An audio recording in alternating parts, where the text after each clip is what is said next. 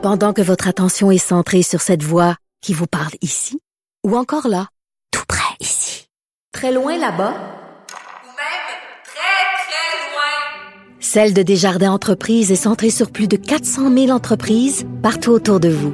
Depuis plus de 120 ans, nos équipes dédiées accompagnent les entrepreneurs d'ici à chaque étape pour qu'ils puissent rester centrés sur ce qui compte, la croissance de leur entreprise.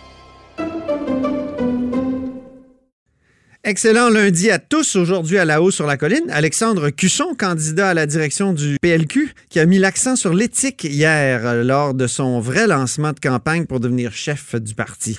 Il sera avec nous. Et ensuite, notre constitutionnaliste Patrick Taillon sur l'assurance médicaments promise par Trudeau et le NPD. J'insiste.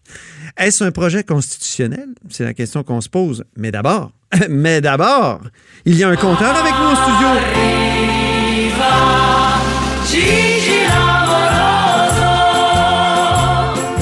Bonjour Jean-François Gibault. Bonjour Antoine. Notre compteur et accessoirement directeur de la recherche à QMI. Et je citerai euh, Dalida comme une caresse parce que, d'après ce que j'ai compris, notre compteur a reçu un cadeau plein de chiffres vendredi en fin de journée? Ben oui, ben d'ailleurs, c'est toujours le vendredi en fin de journée. Hein. Là, on parle, dans le fond, de la mise à jour du ministère des Finances qui, à chaque mois, nous dit le rapport mensuel des opérations financières, Exactement. Monsieur le compteur. En bon français, le suivi du budget. Hein. C'est ça. On dépose un budget au mois de mars, puis après ça, à chaque mois, on regarde, ben, est-ce que les prévisions du budget se confirment et sinon, ben, dans quel sens que ça peut varier. Alors. Puis on est encore dans le trèfle à quatre feuilles? Ben là, quatre, cinq feuilles, je le sais plus. C'est toujours la même chose avec le ministère des Finances depuis quelques années. Je me souviens très bien, à pareille date l'année passée, on se disait les mêmes, les mêmes histoires. C'est-à-dire qu'au budget, on nous disait bon, ben c'est fini les surplus, là, on va être à, on va être à l'équilibre, pas plus. Six mois plus tard, on fait euh, le point, dans le fond, à la mi-année. Et là, on dit, moi, il va y avoir peut-être 1,4 milliard de surplus. Mais là, le problème, c'est que euh, il y a sept mois de passé à l'année financière sur 12.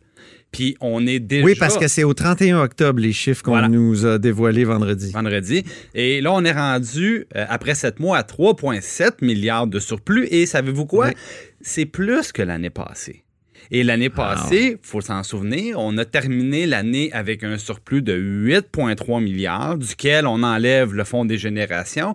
Il restait quand même 4,8 milliards de surplus. Donc, on est très, très loin des cibles annoncées. Puis là, c'est pas parce qu'on serre la ceinture, là tous les dépenses du gouvernement sont dans le tapis, mon Léon. Alors, c'est du 5, du 6% en santé. Euh, donc, il n'y a pas de. C'est pas parce qu'on est en restriction budgétaire. C'est les revenus qui rentrent, l'impôt des particuliers, les taxes à la consommation, ça va bien notre affaire.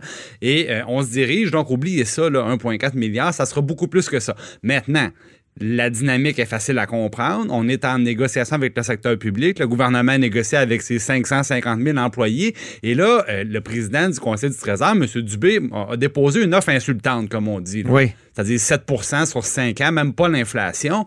Même si on est dans le trèfle à 4 feuilles, ah, peut-être à 5. Antoine, je suis convaincu que vendredi soir, il y a eu des parties euh, dans les bureaux de syndicats. Ah parce oui? on dit, ben là, c'est plus difficile de dire. Oh, mais là, euh, attends, attends, attends, Jean-François, c'est écrit, là, ce surplus, et là, je cite le document, ce surplus servira à faire face à un potentiel ralentissement économique, à lutter contre les changements climatiques et à réduire la dette il n'y a, pas de surplus qui va être utilisé pour les syndiqués, là? Ben écoute, j'imagine euh, j'imagine les, changements climatiques, on va régler ça au Québec avec autant d'argent, là. Oui.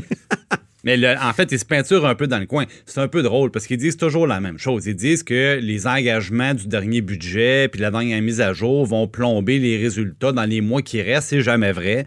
Alors, à un moment donné, c'était déjà un sujet de discussion l'an passé de dire pourquoi vos prévisions sont toujours beaucoup trop conservatrices. Sont toujours à côté de la plaque. Et on dit tout le temps que c'est terminé. Bon, en fait, moi, je voulais juste dire là-dessus que euh, je pense qu'il euh, va y avoir du mouvement du côté des négociations parce que c'est évident que le surplus annoncé est bien trop conservateur, puis on s'enligne vers quelque chose un peu comme l'année passée, c'est-à-dire 5 milliards de dollars. Ouais. Alors, c'est, euh, ça va teinter, je pense, beaucoup la, la, poursuite des négociations avec les, les syndicats et les employés de l'État. Puis là, tout le monde veut de l'argent. Quand, quand on voit que l'État est en surplus comme ça, Tout le monde va demander de l'argent, Oui, donc ça va, être, euh, euh, ça va être des consultations pré-budgétaires euh, très actives pour le ministre. Ouais, ça ben- doit être actuellement parce qu'elles ont lieu actuellement. elles sont, elles sont en cours actuellement et ce sont des surplus, des surplus qui sont structurels. C'est-à-dire que c'est pas le résultat de circonstances particulières. Pas un paiement qui vient d'Ottawa. C'est ça. C'est ça. Même si on péréquate en masse au Québec, il y Ah a oui. eu 100 millions de plus de péréquation aussi. Euh, donc, ça, ça, ça, ça aide au résultat. Mais bon, disons que globalement, c'est un, c'est un surplus récurrent. Alors, on peut se demander, donc ça peut servir à payer des salaires, c'est ça que je veux dire. C'est ça. C'est contrairement à d'autres années où euh, c'est des circonstances particulières, puis on pourrait pas se servir de ça pour. Mettons, quand. Hydro-Québec avait vendu Hydro-Québec International, on avait fait comme un 900 millions tout d'un coup. Ça, c'est tout d'un coup. Ça, c'est juste un coup. Alors que là, c'est structurel. Puis, il y a, y des- il y a des bonnes nouvelles. Le service de la, le service de la Ah, dette. qui est là, en ça, baisse, c'est- mais C'est exactement. fascinant. Le service de la dette, donc la- le coût de, de notre immense dette diminue parce qu'on a payé une partie, mais aussi parce que les taux sont avantageux. Les taux sont, sont avantageux euh, parce qu'au ministère des Finances, on, on a, on a profité des taux qui sont bas pour euh, réemprunter, rembourser des vieilles dettes et les réemprunter à meilleur coût. Et l'autre chose, c'est que c'est un autre petit truc de la, de, de la boîte. Ah bon? C'est-à-dire qu'on se met toujours des petites cachettes au service de la dette, puis ça sert de coussin euh, au cas où. OK. Puis finalement, on se rend compte que le coussin, on n'en aura pas besoin. Puis là, oups, bah, on a une amélioration au service de la dette, évidemment. Très difficile de contre-vérifier ça. C'est, euh, ça fait partie des vieux trucs du, euh, du 12 Saint-Louis.